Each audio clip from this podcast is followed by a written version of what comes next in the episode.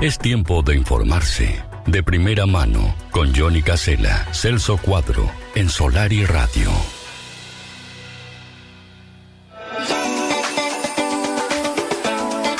Bueno, es lunes, bienvenido Celso Cuadro. ¿Cómo dice que te va? ¿Cómo anda todo por ahí? ¿Cómo está Maldonado? ¿Cómo amanece el vecino departamento? Hola Johnny, ¿qué tal? Buen día, saludos para todos. ¿Cómo andan? ¿Cómo están? Muy bien. Bueno, 22 grados de temperatura. Paulatinamente la temperatura va bajando, ¿no? Sí. A medida que nos vamos a.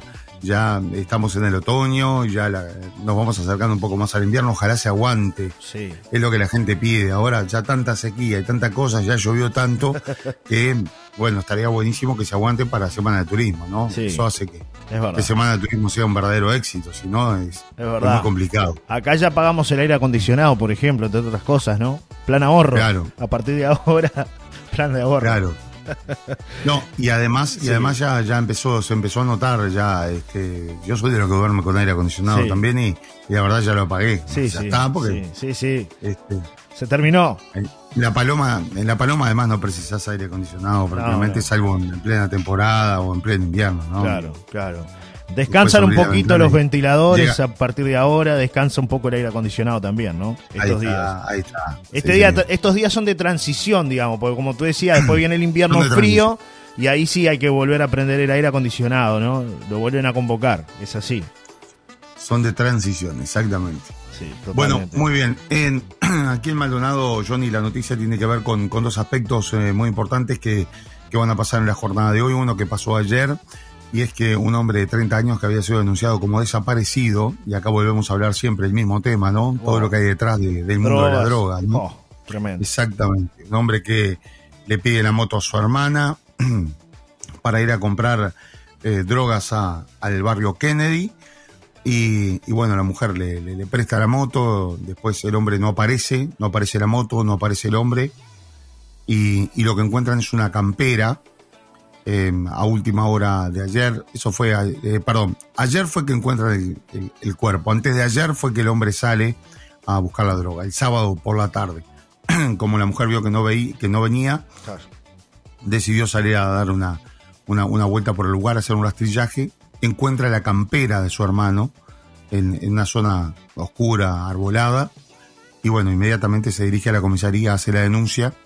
La policía empezó a hacer un, un rastrillaje en la zona. Y ayer efectivos que estaban transitando allí en, las inmediaciones de, del Kennedy, en las inmediaciones que es detrás del, del para que tengan una idea. Una zona de mucho árbol por allí, muy oscura.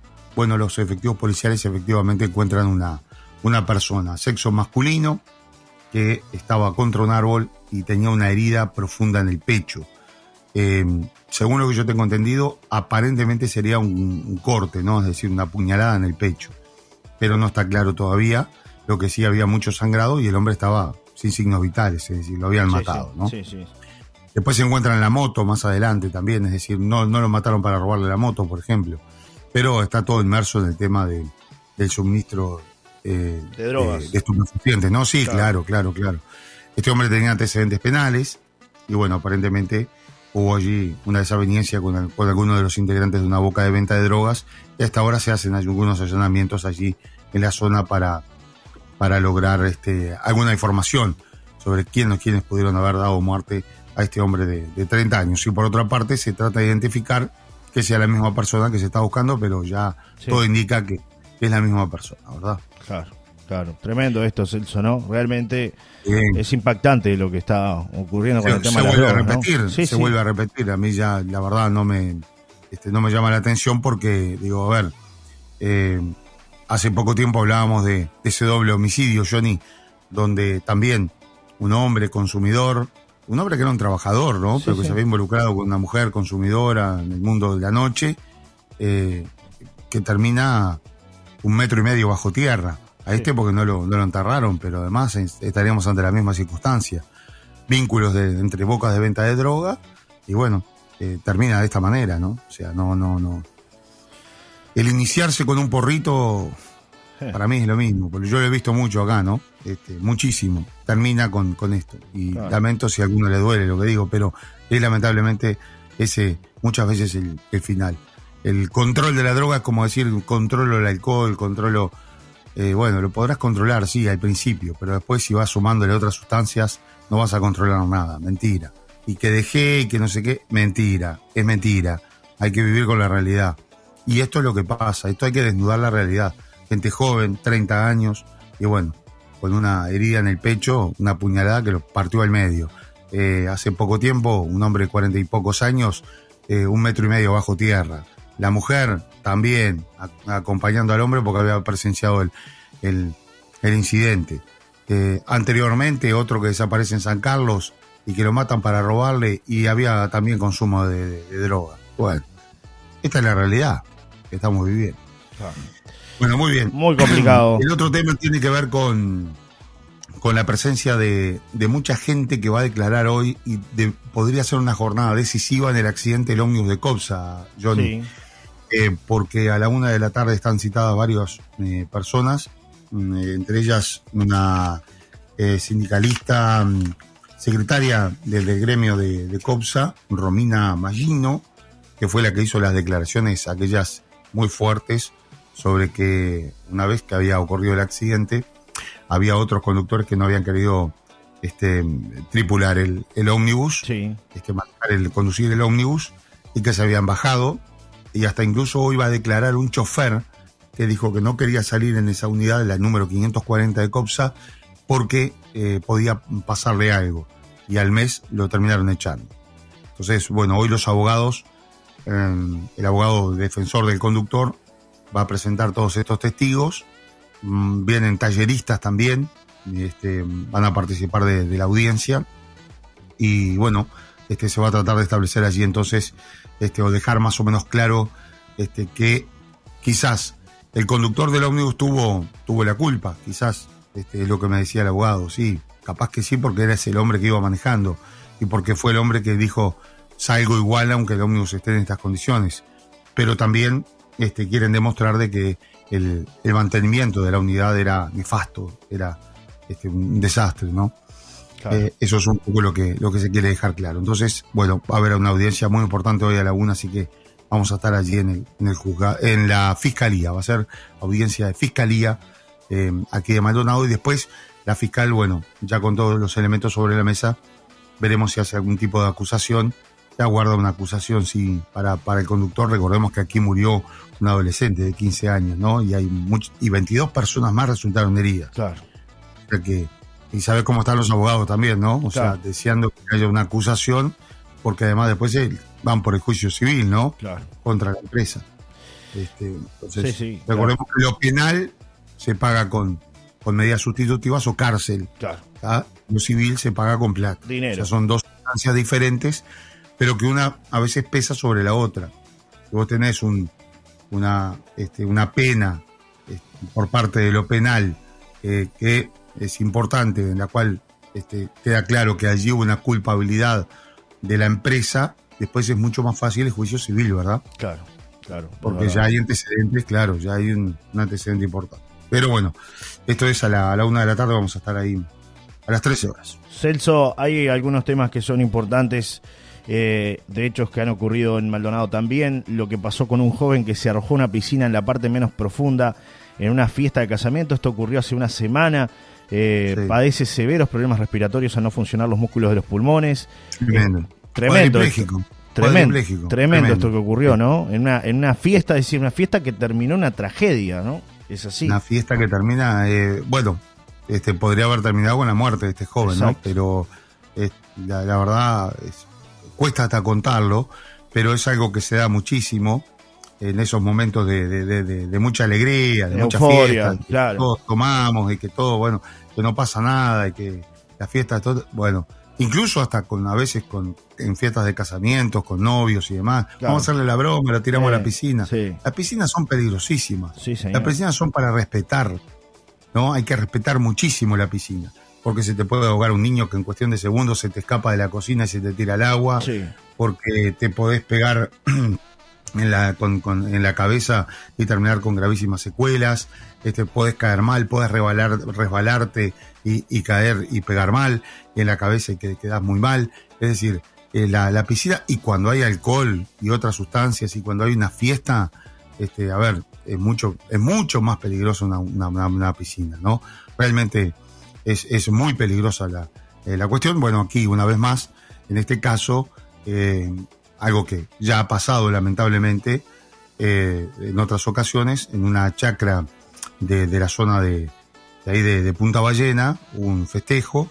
Eh, yo no sé si era un casamiento o un cumpleaños de 15. Casamiento, ¿no? Celso. Un casamiento. casamiento. Bueno, un casamiento. Una fiesta de casamiento. Bueno, en estos días de mucho calor, los muchachos este, allí entonados por la bebida, uno de ellos dijo, bueno, la clásica, ¿no? Nos arrojamos a la piscina. Pero a ver, nos podemos arrojar a la piscina. Sí. Nadie te dice que no te tires a la piscina. O que bajes por la escalera y, y bueno, te tires parado. Se tiró de cabeza. Sí. Se tiró de cabeza en, en un lugar donde además no conocía absolutamente nada se pegó en la cabeza y bueno, ahora tiene secuelas gravísimas, ¿no? Sí, ese, dice que va, varios jóvenes próximos a las 5 de la mañana, como tú decías, cuando ya la, la fiesta estaba avanzada, todo el mundo, eh, pepe, pepe, de fiesta, este, decidieron lanzarse a la piscina para refrescarse. Entre ellos este joven de 26 años de edad, que en la oscuridad de la noche se lanzó mal e inclinado hacia abajo, aclaró una persona cercana a la familia, y se golpeó fuertemente la cabeza contra el fondo de la, de la pileta. Sus amigos, al notar que no salía del agua, ingresaron a la piscina y lo rescataron a tiempo evitando que se ahogara. El joven, que no se podía mover por sus propios medios, presentaba una herida cortante en el cuero cabelludo y presumiblemente una severa lesión en la médula espinal. Una unidad de emergencia móvil llegó al establecimiento y el equipo médico lo asistió en el lugar, eh, bueno, brindándoles, por supuesto, todo, todo lo, lo disponible por la emergencia inclusive lo trasladaron con respiración asistida al hospital de Maldonado, siendo su estado delicado. Luego de permanecer algunas horas en el mencionado nosocomio, fue derivado al hospital de clínicas de Montevideo este joven, repito, de 26 años, que se lanzó a una piscina en la parte menos profunda, en una fiesta de casamiento. Eh, pensó que, que, había agua, que era profunda y bueno, terminó en esto, ¿no? Una verdadera tragedia, desgracia, porque claro, imagínense, ¿no? La euforia de festejar, vivan los novios y terminar así, ¿no?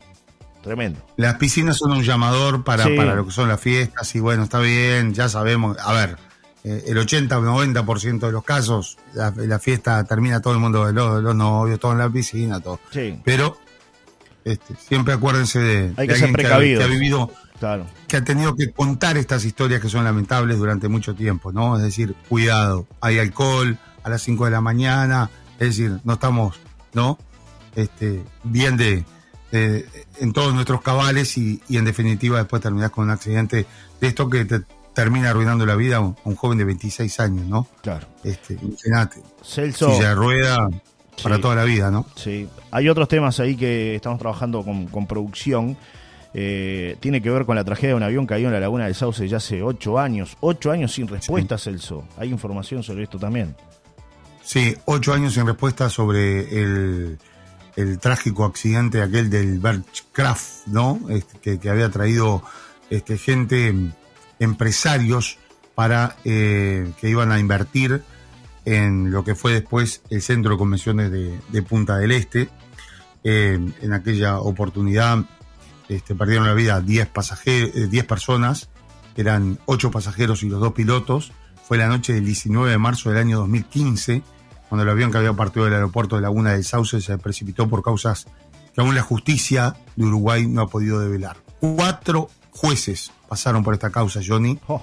y en pocos días va a asumir una nueva jueza que va a quedar a cargo del expediente que parece no avanzar. No hay explicaciones concretas sobre la no citación de personas que podrían tener algún tipo de responsabilidad en la mayor tragedia de las víctimas fatales en eh, Punta del Este, ¿no? Eh, el viernes estuvo presente el doctor Jorge Barrera, eh, allí en el Palacio de Justicia, junto con familiares de las personas fallecidas, que expresaron su preocupación, fueron al juzgado, ¿no? A pedir explicación por el estancamiento de la causa. En tal sentido, el defensor manifestó que esta tragedia lleva ocho años sin respuestas claras y contundentes por parte de la justicia uruguaya, y esto motivó, motivó que los familiares estuvieran en el Centro de Justicia de Maldonado, este, allí pidiendo mayor información. Recordemos que, bueno, hay datos que son este, increíbles sobre, sobre este vuelo, ¿no? Que, por ejemplo, le habían cambiado la cantidad de, de butacas a, al avión para colocarle más personas, dos personas más. Era un avión que te, era de seis plazas y lo hicieron de ocho. Porque no, o sea, tenían alquilado el vuelo para ocho sí, y para sí. no dejarlo, para no perder el vuelo este, la empresa le, le, le coloca dos, dos, dos, butacas más. En la aviación, sumar peso sí.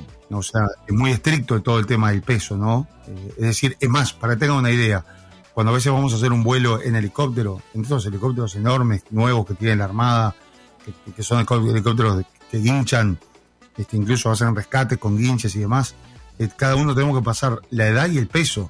O sea, se hace un, promedio del peso por el tema del combustible.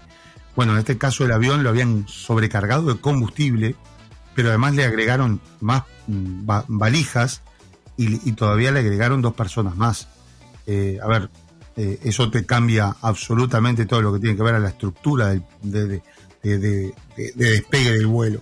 Con lo cual, el avión carreteó, carreteó, carreteó, le costó, le costó levantar, logró levantar vuelo y al, a los 10 segundos de haber levantado vuelo se inclinó hacia la izquierda eh, y cayó sobre la laguna del Sauce, ¿no? Prendiéndose fuego además inmediatamente, con lo cual no logró sobrevivir nadie. 10 personas sí es una tragedia realmente. Hace, este, bueno, ahora el 19 de marzo fueron 8 años del año 2015. Celso, tú hiciste la cobertura de aquel evento, ¿no? Lamentablemente tuviste que, estar allí, ¿no? Sí, sí, sí. Porque bueno, sí, sí, fue tremendo, porque además eh, hubo que esperar el otro día para rescatar los cuerpos allá adentro, que estaban ahí, es decir, fue toda una, una tragedia.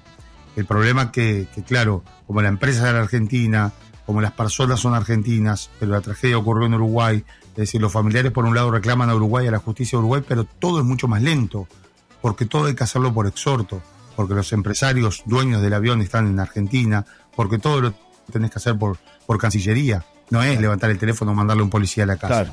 No, no, no, no es así. Entonces, bueno, todo se ha ido, pero ya se ha dilatado mucho más de, lo que tendría que haberse este, dilatado en relación al tiempo y ya la justicia se tendría que haber expedido, ¿no? O por lo menos haber encontrado responsable. El, informe de Dinasia que, se realiza es brutal, ¿no? Es decir, había eh, múltiples errores, eh, incluso hasta el propio piloto no estaba habilitado para ese tipo de vuelos, ¿no? Claro. Eh, un cúmulo. que hay una responsabilidad, claro, de, una, de la empresa que, que, alquiló el, avión, porque en realidad se juntaron los empresarios, alquilaron un avión y hacen de taxi aéreo esos aviones, terminan haciendo de taxi aéreo, Exacto. ¿entiende? Hay una responsabilidad, que hay empresas detrás de todo esto. Pero aparentemente empresas muy poderosas, entre ellas el laboratorio Ruemers, ¿no? Para que tengas una idea, y, bueno, por allí la, causa no, no avanza. No se presentan a declarar, eh, dilatan las, este, todas las instancias, claro. presencia las citaciones, exactamente. Y bueno, es luchar contra los queridos hermanos argentinos, ¿no? Claro. Donde allá vale todo. Claro, es tremendo, ¿no? Celso, hay otro tema que ocurrió ayer. Un conductor que circulaba por la ruta interbalnearia sufrió un pico de glicemia y chocó tres vehículos. Esto también pudo haber terminado en una tragedia. De milagro no hubo gente herida, ¿no? Sí, sí, sí, sí. Esto fue, fue este, lamentable. Un hecho este, que, bueno, pudo haber ocurrido, como tú decías, una, una tragedia porque el hombre se descompensó, perdió el dominio del vehículo y, y fue en el kilómetro 93, ¿no? Este, de, la ruta interbalnear. Fíjate que fue en el mismo lugar donde ocurrió la tragedia del ómnibus de Copsa, ¿no? En el mismo lugar, en el mismo lugar. Increíble, ¿no? Este, fue allí donde este, participaron varios vehículos, eh, como tú decías, y donde, entre otros, había de los integrantes de, una de las camionetas que, participó en el accidente, este, un matrimonio con una bebé de, oh. de cuatro meses, ¿no? Que se dirigían hacia, hacia Punto de Vista. Pero por suerte, por allí no, hubo más que, que daños, daños materiales, nada más. Bueno, estaba viendo por ahí en otros temas que, que, quiero comentarte también. Ayer veía ahí alguna publicación de nuestro querido colega y amigo Marcelo Umpierres con una instancia que la verdad generó generó una, una polémica tremenda en, en, las redes, tiene que ver con una devolución, ¿no? que por ahí este, tuvo que hacer la justicia. Estoy buscando la información porque realmente en José Ignacio. Ordenaron que le devolvieran el dinero y las drogas. Un hombre con antecedentes fue detenido con dinero y cocaína en el ANCAP de la Ruta 10. Luego de detenerlo y comprobar análisis positivo para cocaína, se ordenó de Fiscalía de San Carlos que se le liberara hoy, se le devolviera el dinero y la droga. Fue emplazado para presentarse el lunes, es decir, hoy, esta nota la, la escribió ayer Marcelo, a las 14 horas. Esta es la narración de la novedad por parte de la policía. En fecha y hora de mención, personal de la Guardia Republicana procede a la intervención del indagado en estación ANCAP en la referida dirección, incautándole de entre sus ropas cuatro bolsas plásticas transparentes conteniendo sustancia en polvo blanca y la suma de 33.420 pesos uruguayos de la moto Bacho Classic sin requisitoria. Se incautan dos cortes tipo carcelarios. Por orden CCU, derivan en primera instancia al Ministerio de Salud Pública y Base Narcóticos, donde la sustancia arroja un peso de 12,8 gramos positivo a cocaína. A posterior a esta unidad para proseguir trámite de rigor, dinero, sustancia, cortes carcelarios y vehículos documentados por la Policía Científica. Resolución judicial. Enterada la señora Carrancio, fiscal de primer turno de San Carlos, dispuso mantenga eh, situación volver a enterar en horas de la mañana. Ampliando anterior, enterada nuevamente la doctora Carrancio, fiscal de San Carlos, la misma eh, se da por enterada y dispuso que el detenido sea emplazado para el día lunes a la hora 14 con asesoría letrada, que se le entregue los efectos incautados, dinero y sustancia estupefaciente, menos una dosis que debe ser elevada a narcóticos para su análisis. Bueno, esto es lo que forma el colega Marcelo Tremendo, ¿no? Tremendo. Así están las cosas. esa, esa, esa es la realidad en la que vivimos, Johnny. O sea, esto pasó en San Carlos, pero pasa en todos lados, pasa en todo el país, ¿no? Claro, sí, sí, no se salva a nadie, ¿no? Es así. Y bueno, este, con, con, con las leyes, con, con, de la manera que la tenemos, este, hablan ahora y se preocupan tanto por la reforma de la seguridad social. Yo reformaría eh, la seguridad, pero no social, sacaría lo social, ¿no? Reformaría absolutamente la seguridad. Sí, sí, tremendo. esto sí es. La seguridad, este, esta, este eh, mamarrachento espectáculo que ha dado la Fiscalía, eh, la Fiscalía General de la Nación, peleándose los fiscales entre ellos, denunciándose entre ellos, ante una causa que, que puede ser la causa este, más increíble que haya sucedido en la historia del Uruguay, seguramente es la más escandalosa que haya, sucedido en Uruguay. El jefe de, la custodia presidencial esté metido en todo lo, que estaba metido. Y bueno, y los fiscales se pelean entre ellos. Una cosa increíble. Eh, yo creo que sí. borrón y cuenta nueva, mi amigo, ¿no? Tendríamos que, pedir acá, ¿no? Pero este, después siempre, todo el sistema político lleva a que hayan arreglos de una forma u otra, ¿no? El nuevo código del, el nuevo, nuevo código del proceso penal, sí, es este, seguramente aplaudido por muchos, pero es más aplaudido por los delincuentes que por las personas de bien, ¿no? Es cierto. Es, más garantista. ¿Para quién? Para los delincuentes. Es la realidad. Para esas personas que, que, que, bueno, delinquen y que este, ahí está, devuélvale la sustancia, devuélvale. Entonces está todo bien. Entonces, ¿sabes lo que pasa también? Después tampoco se le puede echar la culpa al policía, que está todo el día con el celular, mirando si total. ¿Para qué voy a hacer algo? Si en definitiva Es una fiesta, ¿no? Más problemas que lo que. Claro, imagínate. O sea, eh, se le ríe en la cara a una persona que tenía antecedentes penales, que, que, lo encuentran con sustancia y demás. Y bueno, ¿cuál es la señal que estamos dando? De que no pasa nada. Por eso Latinoamérica no la cambia nadie, mi amigo. Está complicado, mi amigo, ¿eh? es difícil. La verdad que así es difícil. Eh, cambiando de tema. Ya lo dijo el gurú. ¿Qué dijo el gurú? Latinoamérica no la cambia nadie, exactamente. Es verdad, es verdad. Ni blancos, ni colorados, ni derecha, ni izquierda, ni, ni nada. Está difícil.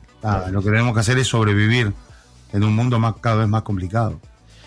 Bueno, hablando de sobrevivir, hay novedades que tienen que ver con una situación que se generó en Maldonado. ¿Te sorprendió personalmente, Celso, la presencia de Leopoldo López, este político economista, líder opositor al gobierno venezolano, que fue alcalde eh, de una de las ciudades de Chacao desde el año 2000 hasta el año 2008, luego de haber sido elegido para el cargo por dos periodos consecutivos? Actualmente es el coordinador nacional del Partido Voluntad Popular y de Redes Populares y estaba en Maldonado, te encontraste con él. Sí, eh, en un evento, eh, en un evento internacional sobre la libertad aquí en Maldonado. Leopoldo López es aquel, este individuo que en el año 2017, en el año 2015, este, bueno, arengaba contra Nicolás Maduro, que fue líder de una revolución este, fue declarado en el 2015 por la justicia venezolana culpable de incitación pública a la violencia en sus manifestaciones. ¿Se acuerdan que hubo muchas manifestaciones? ¿Se acuerdan de Lilian Tintori, su esposa, una rubia muy linda que estaba embarazada incluso y que contaba que ya lo estaban torturando y que ya lo tenían en las cárceles y no sé qué y no sé cuánto? Bueno, lo cierto es que este hombre después dejó de, desapareció, ¿no? Y este y ahora lo encontramos acá en Punta del Este. Increíble. Esto es América Latina. esto es América del Sur, esto es América del Sur. Fue increíble. Y el hombre lo encontramos en Punta del Este participando y digo, ¿y qué de tu vida? Y bueno, no, este, yo me fui a España, me exilié, después que logré escaparme de la cárcel venezolana. Y, bueno, ahora estoy haciendo todo un movimiento justamente para tratar de derrocar nuevamente al gobierno de, Maduro y, demás, ¿no? Hay quienes dicen, eh, en realidad, y ahora vamos a escuchar la nota, sí. Eh, que, López, este, bueno, es un, revolucionario y demás. Ahí son todos revolucionarios, ¿no? Pero todos se quieren quedar con el poder, en realidad.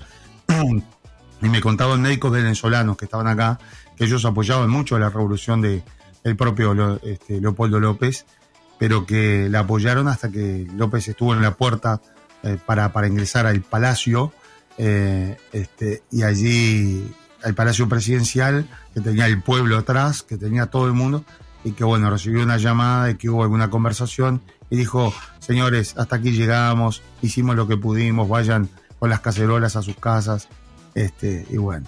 Entonces, bueno, se habla mucho de la corrupción, ¿no? La corrupción que hay allí en Venezuela y que todo lo tapan con, dinero. Es decir, como que para que los que no entendieron, que lo desactivaron con plata, ¿no? Y además después le dieron la posibilidad de que se fuera. Imagínate, estaba preso de un líder revolucionario y bueno, se fue, dicen acá algunos venezolanos con los que estuve conversando, este, que, que bueno, recibió muchos muchos dólares, mucha plata, y que le dijeron, bueno, plata y te vas, plata y seguridad para ti y para tu familia, te vas de Venezuela, pero acá no queremos más movidas de este tipo.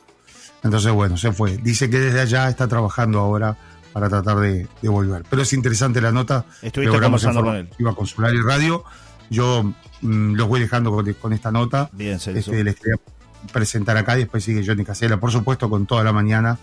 Y estamos preparando todo porque yo me voy unos días de vacaciones, queda Johnny, va, después se va, Johnny. Se va a las playas. Este, bueno, vamos, a disfrutar un poquito de, la temporada. No, está bien, bien merecido lo tiene.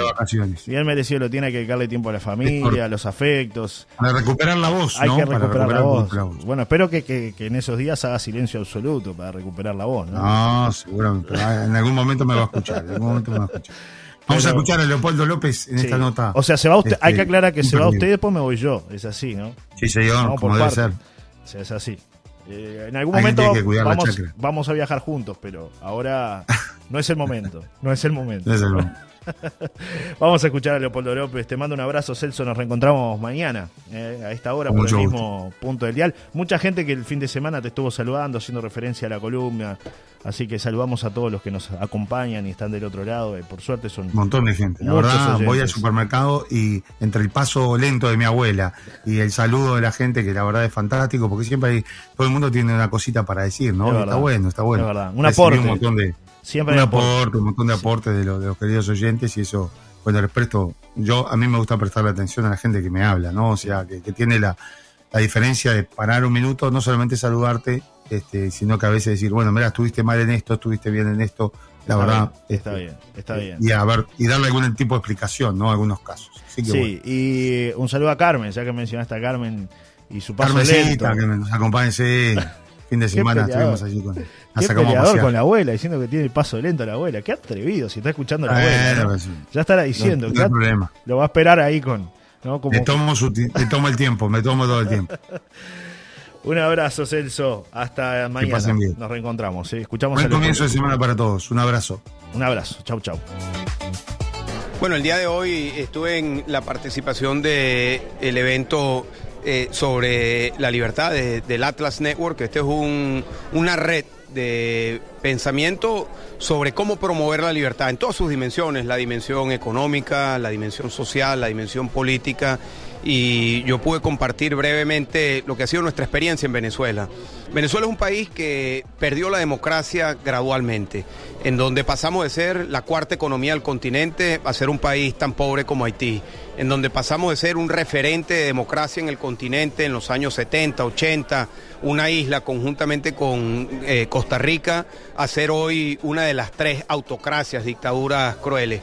Y eso fue un proceso y fue un proceso en donde se le fue picando las libertades a la ciudadanía una a una. La libertad de expresión, la libertad sindical, la libertad de asociación, la libertad eh, de actividad económica. Y cuando nos dimos cuenta, ya el país había entrado abiertamente en un sistema autocrático. Los venezolanos hemos resistido durante 20 años y continuamos resistiendo y tenemos el optimismo de poder conquistar nuevamente la democracia. Hay quienes dicen que Venezuela hoy está mejor. No vale, Venezuela está mejor para la élite corrupta que está alrededor de Nicolás Maduro, que la semana pasada, si ves en las noticias, acaba de decir el propio Nicolás Maduro que su propio ministro de Energía, Petróleo, le robó más de 3 mil millones de dólares y probablemente eh, mucho más. Hay una ficción, hay un espejismo en algunas partes de Venezuela en donde hay dólares, en donde están invirtiendo lo que se llaman los enchufados, la nomenclatura, los vinculados a la dictadura, eh, creando eh, un lavado de dinero con edificaciones, restaurantes, pero todo eso es una apariencia.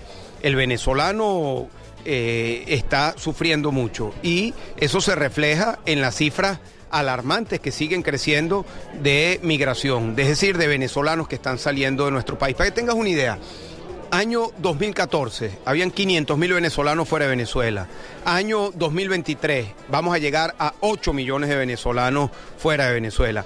Y eso es un síntoma, es un síntoma de un país que no da oportunidades, es un síntoma de un país que ha colapsado en la provisión de servicios, es un síntoma de una tragedia humanitaria que se está viviendo en todos los rincones del país. ¿Qué tan lejos están de, la libertad ustedes? Mira, yo espero que nosotros estemos cerca, pero lo que no... Eh, es bueno es pensar en que hay una fecha determinada. Es un proceso. Yo espero que nosotros lo antes posible, el año 23, el año 24, podamos lograr la libertad de nuestro país. Pero creo que lo más importante es que todos tengamos el compromiso de seguir luchando. No importa hasta cuándo, hasta que logremos la libertad. ¿Qué ha sido de tu vida? Porque lo último que más o menos se conoce aquí era aquel reclamo que hacía tu esposa cuando estaba embarazada y tú estabas preso. ¿Cuál ha sido tu proceso después que se ha visto poco? Mira, yo salí de Venezuela, yo estuve siete años preso eh, en Venezuela. Eh, pude escapar a finales del año 2020. Mi familia eh, estaba en España. Yo tenía siete años sin ver a mis padres, dos años sin estar con mis hijos, con mi esposa. Y hoy en día vivo entre España y estoy trabajando en un tanque pensamiento en Washington.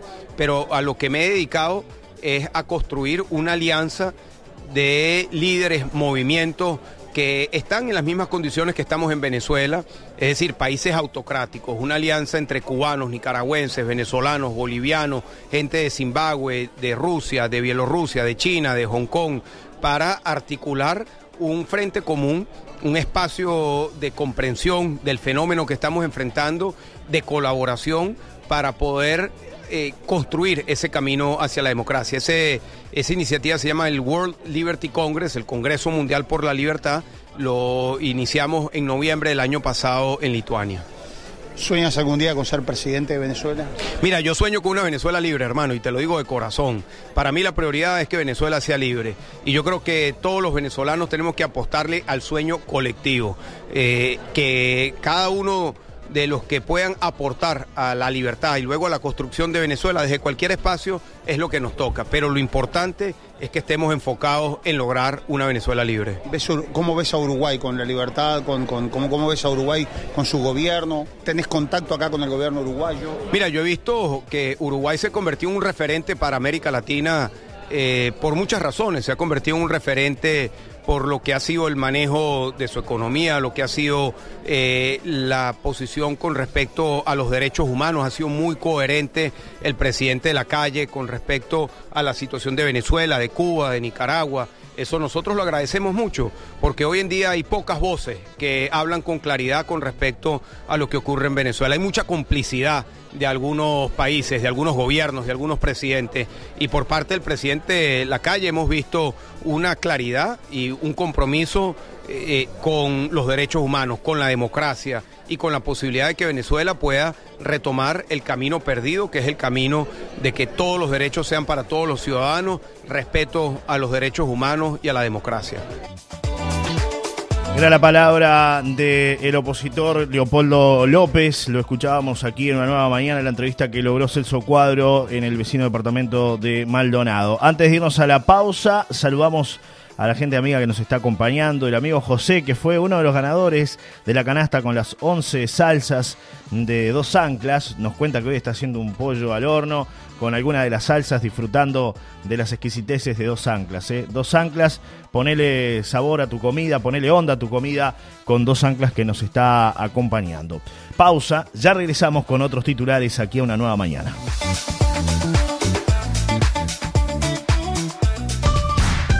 Una presentación de dos anclas para sus once exquisitas salsas. Probalas.